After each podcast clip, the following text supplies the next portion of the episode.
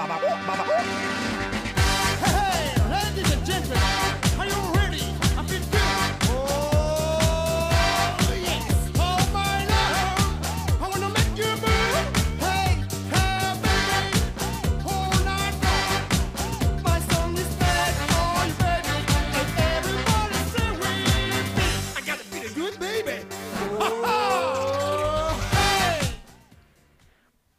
tardes, Jorge López, ¿cómo estás? Buenas tardes, Amodena, muy bien, ¿y tú qué tal? Pues bien, deseando conocer las ah, novedades deportivas porque ya sabes que yo le doy más a la política y hasta que no llegas tú con los deportes no me entero. No, hombre, yo sé que tú de deportes entiendes y mucho y me lo has demostrado ya. No te creas, no te creas, Jorge. Cuéntame. Pues vamos a hablar, Almudena. Quería empezar hablando, felicitando más bien, a la selección italiana Hombre, qué remedio, qué remedio. por su segunda Eurocopa de la historia. Una Italia a la que se le puede tachar de defensiva, de antifútbol, pero que en esta Eurocopa ha demostrado que sabe competir como nadie. Sabe llevar al rival a su terreno y ayer lo demostró contra Inglaterra. Una final en la que para mí fue una justa vencedora. Creo que en la primera parte Inglaterra fue mejor, pero en la segunda parte Italia se comió a Inglaterra, tuvo la posesión del balón y en líneas generales fue mejor. Echó atrás a Inglaterra y ahí vino el gol del empate de Bonucci tras un saque de esquina.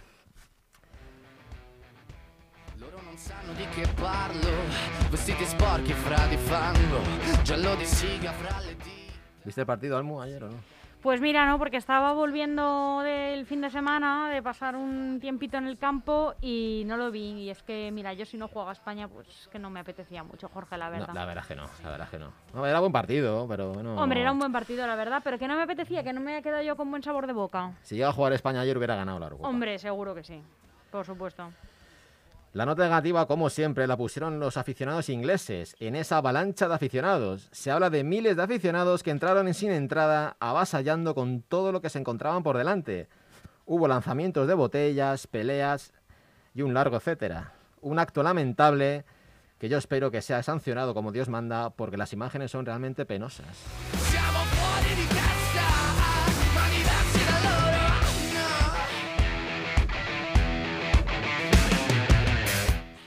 Son unas imágenes que ayer eh, echaron por televisión.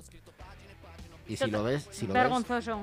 no sé si lo viste Almudena, entraron, no sé si un millar de aficionados empujando a los policías, peleándose, tirando botellas, se colaron. Vergonzoso, vergonzoso, no sé. ¿Qué, que se puede esperar del ser humano eh, con estas cosas, Jorge? entraron sin entrada, o sea, se colaron y vieron el partido pues más de mil personas sin entrada. Ya, nada, no sé, no sé qué, es que no, no tengo palabras para calificar este tipo de actos, nada más que se puede condenarlos y, oye, pues desear que, se, que sean identificados, que se les ponga una buena multa y, y bueno, y que para el para próximas eh, competiciones de este tipo o eventos, grandes eventos, pues que se revise muy mucho la seguridad, que se refuerce o, o no sé, que se ideen nuevos sistemas, ¿no te parece? Sí, además mucha gente sin mascarilla. Yo creo que la mitad de la sociedad sin mascarilla estaban. Mm, Además, Reino Unido, vergüenza. Mm. creo que Reino Unido está con los contagios ahora mal. Bueno, el día 19 ya abren absolutamente todo, o sea que bueno, ya habrán pensado que para lo que les queda, Tú fíjate qué medida de seguridad hubo ayer. nada, absolutamente nada. Había cuatro policías en una puerta, fíjate, cuatro contra 2000. Nada que hacer. ¿Qué más? Luego hubo también otro acto muy desagradable que ocurrió tras acabar la tanda de penaltis. Los aficionados ingleses en redes sociales increparon con insultos racistas a los tres jugadores que fallaron los penaltis, Rashford, Jadon Sancho y Saka. Qué vergüenza. Además fue... Que sigue ocurriendo estas cosas, ¿eh? En, el siglo que vivimos. Es que eh, ocurre en campos y también en redes sociales. Ujú. Es la verdad... Además fue una... Fue Y todo vino por parte de los aficionados ingleses, Jorge. Sí, sí, sí. O sea, sí. de mo- no, no se conoce ninguna, ningún acto Es vandálico por no- parte de los aficionados italianos. Pues fíjate, ¿eh? Un aplauso para ellos. Además fue todo algo que salió mal, ¿no? Que le salió mal al seleccionador porque quiso sacar en la prórroga a estos tres jugadores para lanzar los penaltis, justamente. Ya. Y los tres los fallaron. Entonces, ahí, claro, al seleccionador creo que lo han puesto pues de vuelta y media también. Claro. Pero bueno, son casualidades, ¿no? Mala suerte.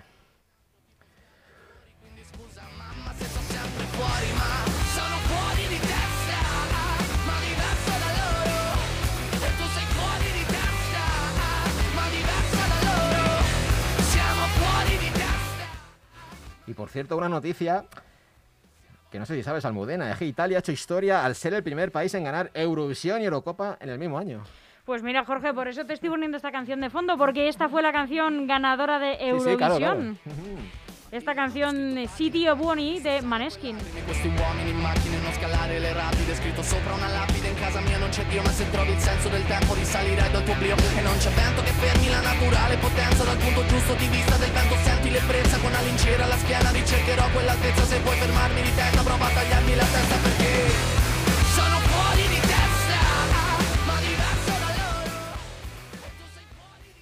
Cantó mejor Blas Cantó, Almo, por Dios. Sí, la verdad es que sí. A mí, eh, eh, no- yo no soy muy fan eh, de los ganadores, pero bueno, si ganaron, por algo sería, Jorge. Yo soy muy de esta teoría, que cuando alguien gana tanto, pues eh, por tanto y causa tanta sensación, por algo será. Y ahora nos vamos a América, si no me equivoco. Exactamente, muden a la Copa América, porque Argentina se proclama campeona de América 23 años después de su último título, al derrotar en un partido horroroso. a- Horroroso, no, no te has cortado eh, en el calificativo. horroroso, o sea, fu- fue lamentable a Brasil por un gol a cero, con gol de Di María. Messi gana su primer título con la selección absoluta, un Messi al que mantearon al acabar el partido. que por siempre perduran en el área grande de nuestra memoria. Ponga música, maestro, y que se vengan. Además el partido empezó a las 2 de la mañana, pues ideal, Es el primer título que gana Messi con la selección argentina. efectivamente. Ahora me explico esas imágenes que están corriendo como la pólvora tan virales en internet, ¿no? En el que termina el partido y todos se van a abrazar a, a su compañero, Para ¿no? que veas lo que significa Messi. Pero por, pero ¿por qué van a él? Explícamelo un poco, Jorge, porque me he quedado un poco mm, sin comprenderlo. Bueno, Messi es que es el, el mejor futbolista argentino de la historia. Por encima yo- de Maradona. Pues yo creo que está ahí, ahí. Yo creo que está en- Y era su primer título. Messi lleva jugando a la selección, pues yo creo que desde los 18 años. Y es su primer gran título con la selección absoluta. ¿eh? Y por eso los jugadores quisieron mantearle, porque parece ser que el resto de jugadores ya ha ganado algún título. Y el mejor de todos no lo ha ganado. Entonces, pues bueno, fue un acto de como de... Por fin has ganado algo. Leo. Pero ¿y por qué el re- cómo es posible que él no haya ganado nada y el resto de jugadores sí? Si No. él lleva un montón de años jugando. Hay jugadores que no estaban convocados, hay, hay convocatorias, o sea, no convocas siempre a los mismos jugadores, y Ujú. había jugadores que habían ganado ya títulos. Y Messi yo creo que es porque es el santo y seña del- de la selección, el jefe, digamos, y quisieron mantearle. Yo tampoco, no- yo no lo he entendido mucho tampoco, porque normalmente se mantea a los entrenadores. Sí, sí, sí. Entonces, claro, Messi yo es presidente, entrenador, es de todo. Entonces quisieron mantearle, pues yo creo que por eso, porque no ha ganado nunca nada. Y quisieron, pues, agradecerle, ¿no? El, la Oye, victoria. pues nada, nada. Enhorabuena para la selección argentina y para Messi en concreto. Pero vamos, que ya te digo que no fue una final pff, digna de, de ver, ¿eh? Un rollo macabeo, que se dice en mi familia. Sí, además fíjate, es raro porque son dos selecciones, para mí, las mejores, Potentes, la- sí, las sí. mejores del mundo, junto con España. Pero un partido de verdad, ¿eh? Yo lo estuve viendo Insufrible. y, Horroroso, y vamos, quiero, que, que y no quiero- hay otro y calificativo. quiero decir que me quedé dormido.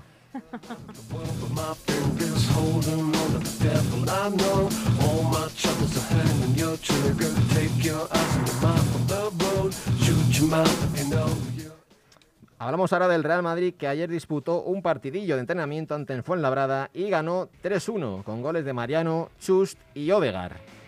No se puede decir que fue el primer partido de la, de la pretemporada porque fue un entrenamiento, pero a los chicos de Ancelotti les sirvió para ir rodándose de cara al comienzo de la temporada.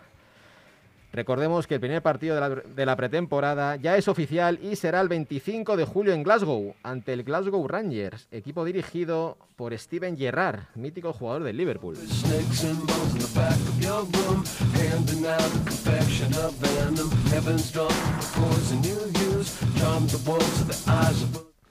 Un Madrid que sigue atascado en cuanto a la salida de jugadores. Parecía que Barán se iba, pero está la cosa parada porque el Madrid no aceptó la oferta que le hizo llegar el United de 45 millones. El Madrid quiere un mínimo de 50, 60 kilos para sentarse a negociar. Otro que está en la rampa de salida es Isco, que tiene varias ofertas, pero de momento está a la espera de convencer a Ancelotti. Y luego está el caso de Bale, que parece que quiere seguir jugando un año más al golf aquí en Madrid y luego retirarse.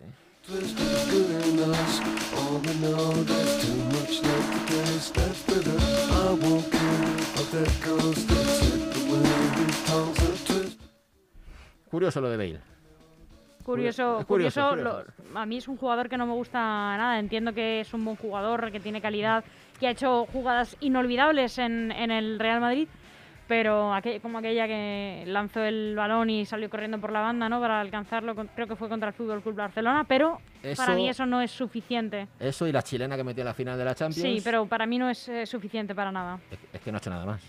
Eh, no es... es- que no ha hecho nada más en... No es ¿cuántos nada son? más, no es un jugador que defiende en absoluto los valores de su equipo, nada, nada más. ¿Sabes lo que quiere Bale? Pues venir un añito. Yo creo que Bale quiere, no quiere venir. Yo creo que es más por incordiar. Quiere estar aquí un año, cobrar sus 17 kilos limpios y s- tirarse un año jugando al golf y luego retirarse en la selección de Gales. Muy bien. Yo haré lo mismo, ¿eh? De verdad. Totalmente en contra. En fin. En el capítulo de renovaciones, Nacho renueva hasta 2023, Carvajal hasta 2024 y el siguiente en renovar será Karim Benzema, en principio también hasta 2024. Benzema siempre en mi equipo.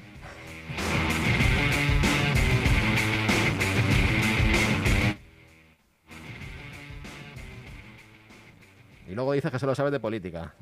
No, no, hombre, Benzema es eh, ya Vamos. un super icono del Real Madrid, lleva 12 años en el club, entró muy, muy joven y yo creo que ha demostrado, eh, no sé si decirte una, una lealtad al equipo, pero bueno, es un jugador con un rendimiento que está en un momento además excelente, lleva ya mucho tiempo en un momento buenísimo, ¿no? Le ha venido muy bien la salida de Cristiano. ¿eh? Sí, bien, le ha venido bien. fenomenal, sí, sí. Fíjate que yo no era un aficionado, un alguien a que Benzema le entusiasmase. Pero reconozco que estos últimos años la verdad que está a un nivel impresionante. Está ¿eh? impresionante, sí, sí. Está como si tuviese 20 años. Sí, sí, sí. Y le quieren renovar otros 3 años más. No me parece mal, pero claro, si quieren fichar a Haaland, mm, que este Benzema puede ser un escollo para que venga, ¿eh?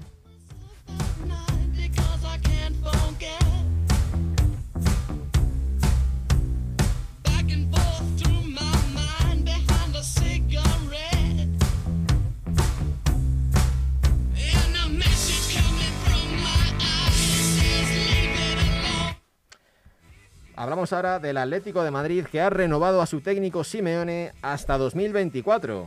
El técnico argentino finalizaba su vinculación en 2022 y prolonga dos años más su contrato.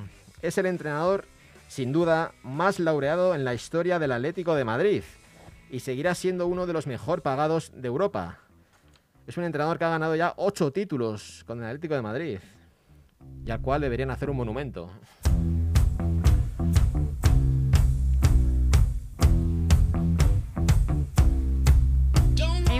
Envidia, ¿eh? Como madridista, esta, este tipo de entrenador en un equipo. Sí, Además es difícil, ¿eh? Me da un poco de envidia. Me gustaría que llegase al Madrid un entrenador de...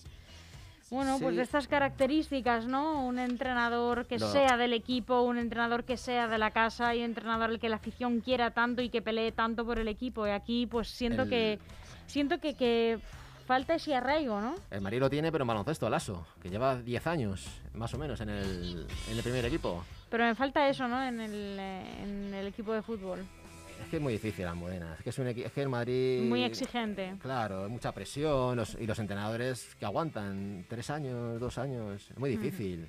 Hay entrenadores que no están preparados para tanta presión. Casi ninguno, casi ninguno. Casi ni... Yo creo que, no, fíjate, quitando del bosque que estuvo unos años... Yo tengo muchas esperanzas en Raúl, que venga Raúl. Sí, sí, o Raúl o Xavi Alonso también. Pero Raúl... Es que, claro, Florentino Pérez quiere un entrenador que esté muchos Que años. sea un galáctico también. Que sea un galáctico. Un Zidane, un Carlo Ancelotti. Pero es que el día a día es muy duro. Es muy duro. Y, y Raúl. Ganarse el respeto de esas estrellas, Claro. de ese vestuario, es muy difícil. Y fíjate, Raúl yo creo que se lo ganaría, fíjate. Yo creo que sí. Porque Raúl sabe lo que es eso. Estuvo en ese vestuario. Alonso también. Xavi- también. Raúl estuvo en ese vestuario muchos años. Se hablaba también algunas veces de Arbeloa, pero yo veo con más eh, empaque a, a Raúl o a Xavi Alonso. Arbeloa está, ¿eh? Arbeloa está en el Sí, sí. juvenil del Madrid. Y Raúl, Raúl Y también. Raúl está en el Castilla, sí. Pero Arbeloa, no sé, no le veo. Le veo un poco Yo tampoco, verde. yo tampoco. Por Un eso. poco verde le veo todavía.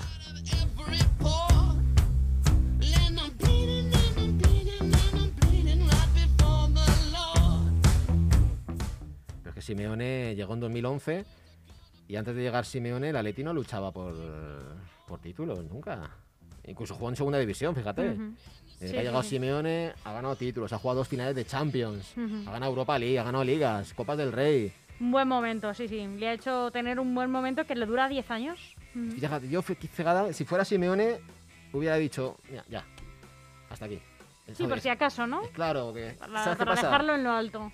Es que le ha pasado a Zidane. Zidane ganó tres Champions, se fue como un señor. Ha vuelto y, Y ha dejado un regusto. y parece que se ha ido como un oh, regusto mal. amargo. Sí, Claro, sí, sí, claro. sí.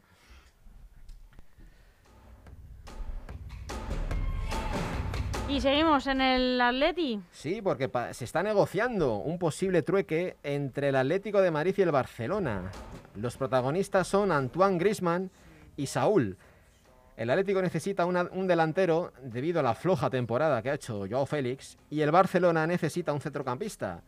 Veremos a ver cómo queda esto porque sería uno de los bombazos del verano sin ninguna duda. Si al final acaba produciéndose, claro. Si al final regresa Griezmann al Atleti, pero el Barça le quita a un peso pesado como es Saúl. Sí, hombre, Griezmann volvería. Griezmann tiene ya 30 años. Se fue, ha estado dos años en el Barça. Y no ha llegado a cuajar del todo. No, nada, nada, nada. Pero es que es difícil, estando con Messi, es que es muy difícil. Y si a Messi no le tienes en- a tu favor, El Barça es un equipo que les promete grandes cosas, pero tiene a, a uno o al mejor jugador del mundo en sus filas y poco En- tienen que hacer. en el Barcelona empezarán a triunfar los jugadores cuando Messi no esté. Efectivamente. Pero Griezmann, no sé yo cómo salió del Atlético de Madrid, no sé yo si la afición, Eso se lo va a perdonar. claro, no sé. Y la salida de Saúl, que es un jugador vital en el Atlético de Madrid. ¿eh? Efectivamente.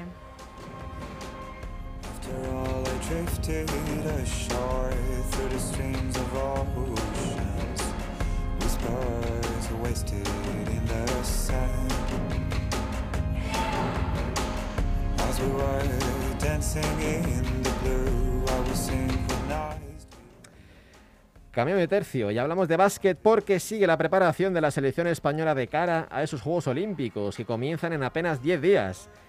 El sábado pasado la selección venció a Francia en París por 79-87, con un partido enorme de Ricky Rubio.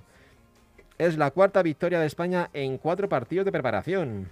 El próximo rival será el domingo 18 en Las Vegas contra Estados Unidos, que Almudena, no te lo- no te lo vas a creer, perdió el otro día con Nigeria. Fíjate, bueno, es que... No, todo dime que no te lo crees. Yo no me lo creo. Yo, yo te- me lo creo porque me lo cuentas tú, Jorge, me lo creo, ¿eh? Pero si no, pensaría que me están gastando una broma. Yo me he quedado alucinado. Ganó Nigeria por tres puntos. Con lo cual ya tenemos el oro asegurado.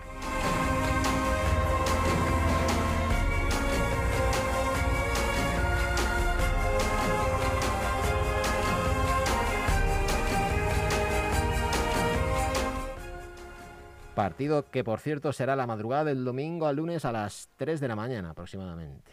Qué buena hora, seguro que lo veo. Por si lo quieres ver. Y vamos a dar una fuerte enhorabuena a un jugador de tenis.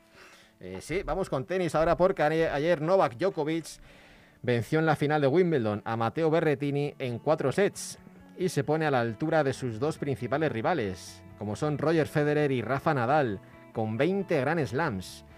Un Djokovic con el público en contra y cara de pocos amigos hasta que se echó al suelo para celebrar la victoria, tercera consecutiva y sexta en Wimbledon. Qué competitivo es este Novak.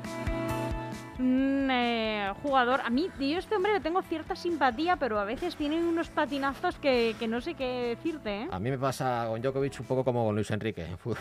no le puedes soportar mucho, ¿no? Me- no, no, no, no es tanto de mi devoción, ¿no? No, no, eres más de Federer. Sí, por supuesto. Sí, sí, sí. Federer es un señor. Es el Zidane del tenis. Pero Djokovic es muy bueno, es- hay que reconocerlo, que ahora mismo es es el mejor del mundo, sin ninguna duda. Más que Rafa. Bueno, es que Rafa tiene algunas lesiones, algunos problemas físicos. Djokovic es más regular, no para, Mm. no para tanto como Nadal. Nadal no ha jugado a Wimbledon, ya no va a jugar hasta Nueva York. Pero Djokovic, jo, es que está en un estado de forma, parece que tiene 25 años. Con 34 años ha ganado los tres Grand Slams de este año. Ganó en Australia, ganó en París y ganó ayer en Londres. Y está a uno de hacer el, eh, ¿cómo se llama? El, eh, cuando ganas todos los Grand Slams en un año. Y. No te voy a poder ayudar, ¿eh? Con esa pista. Se llama así, hay un, bueno, hay un nombre que es cuando ganas todos los Grand Slams en un año. Y yo creo que lo va a conseguir.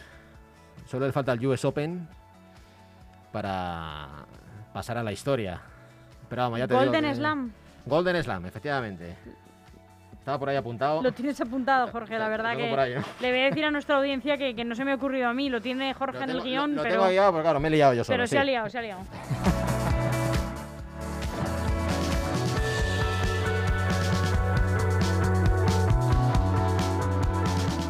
Bueno, dijo una cosa que le hace también quedar muy bien, que es lo que a mí me despierta cierta simpatía, estas dos caras que tiene Djokovic, a veces es tan competitivo que le hace tener ciertos patinazos, pero también tiene algunas pistas de que es humano y de que creo que en el fondo no es mal tío. Dijo que Federer y Nadal son la razón de que yo esté aquí. Y Al que- final yo creo que son los tres buenos amigos. Sí, sí, sí. Yo creo que más Federer y Nadal son más amigos. sí. Eso, eso. Djokovic. Yo fíjate, yo si fuera tenista no sé cómo me llevaría con él, ¿eh? Yo creo que no me llevaría bien con él, fíjate. Me llevaría mejor con Nadal y con Federer. Sí, ¿no? Seguro, seguro. Eh, ¿Sabes? Pues, Son las formas de cuando Es muy competitivo, es un, No, pero- un jugador... cuando se hace cosas como rompe la raqueta, pega Mm. gritos, mira a su entrenador cuando falla. Eso es- no le ayuda. Por algo ayer en Wimbledon estaba la gente en su contra. Ujú. Y Yo, yo, yo si hubiera estado en Wimbledon también. Ya te digo, me pasa un poco como Luis Enrique en el fútbol. Son dos personas que no puedo, no, no puedo con ellas. Pero bueno, que hay que reconocer que es un pedazo de jugador, Djokovic. Y seguimos en eh, Wimbledon. Seguimos con Wimbledon. En este caso, de una campeona hablamos, una campeona junior, Anne Minteji, que hace historia al convertirse en la primera campeona junior de Wimbledon. Una Anne que empezó a jugar al frontón y que ha acabado como campeona junior de Wimbledon.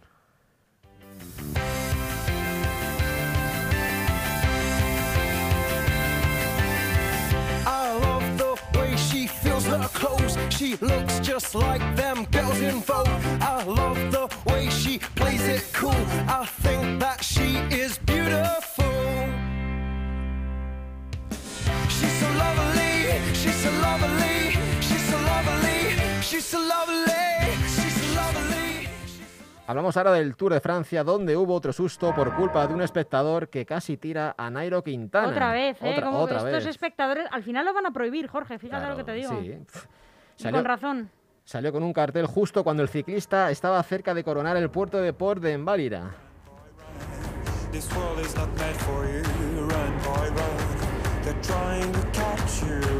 Que no sé qué tiene la gente en la cabeza, Yo ¿eh? es que lo prohibiría eso. Yo también, sí, sí, sin duda. ¿Por qué? O sea, público en la carretera. Es que no, es que no todo el mundo es igual. Yo tampoco lo he entendido nunca. Yo me imagino que los, que los propios ciclistas eh, se sentirán arropados y eso les hará... sí, sí. Pero ¿no se pueden poner vallas? Pero es que ¿O es que hay vallas y se las saltan? O no sé. No, no, no hay vallas. Reconozco no ser una seguidora del Tour de Francia, que desde aquí eh, no, no creo que me estén escuchando, pero les, les mando un saludo a mis hermanos, que son unos grandes seguidores del Tour de Francia. sí, sí, pero... pero yo no entiendo, sobre todo en las etapas de montaña, que está la gente pegada a ti. no, no lo Es sé, que no lo comprendo. Yo no, yo es que nunca lo he entendido porque hay que, Es un peligro, ¿eh? es que, vamos a ver, es que no todo el mundo es igual, no todo el mundo es civilizado. Hay gente que no está bien de la cabeza. ¿no? Y es que con que haya uno solo Uno, que claro. cometa un error, eh, se están jugando la vida. Pero es que ese uno lo hace para llamar la atención, para que salga en la televisión, Claro. en todos los medios. Sí, sí. Y claro, no todo el mundo es igual, hay mucho, hay, hay mucho zumbado.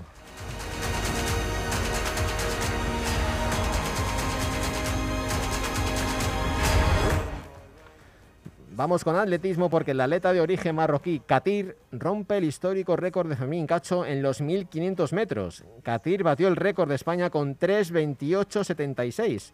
Superó los 3.28.95 que Fermín Cacho logró en Zurich en 1997.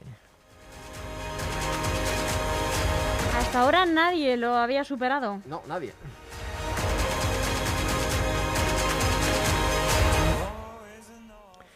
Terminamos hablando de los Juegos Olímpicos porque los organizadores deciden celebrar los Juegos sin público y bajo un nuevo estado de emergencia por el avance del coronavirus. Solo el 15% de la población está vacunada. La alerta estará vigente hasta el 22 de agosto. ¿Cómo es posible en un país tan avanzado, ¿no? Como es Japón, Sí. que solo lleven el 15% de población vacunada? 15%, la verdad es un dato... Si nosotros estamos ya muy cerca del 50%, Jorge. Además que se hablaba de que primero de que iba a haber público, luego de que no, luego otra Hombre, vez yo con un sí. 15% tampoco los celebraría con público, ¿eh? De, te Pero, confieso. pero es que esto yo creo que ya lo saben hace tiempo. Yo te también, vamos, los cálculos, te, te da la cabeza para pensar que no vas a llegar. Se conoce que en Japón el virus está ahora peor que nunca. Debe ser.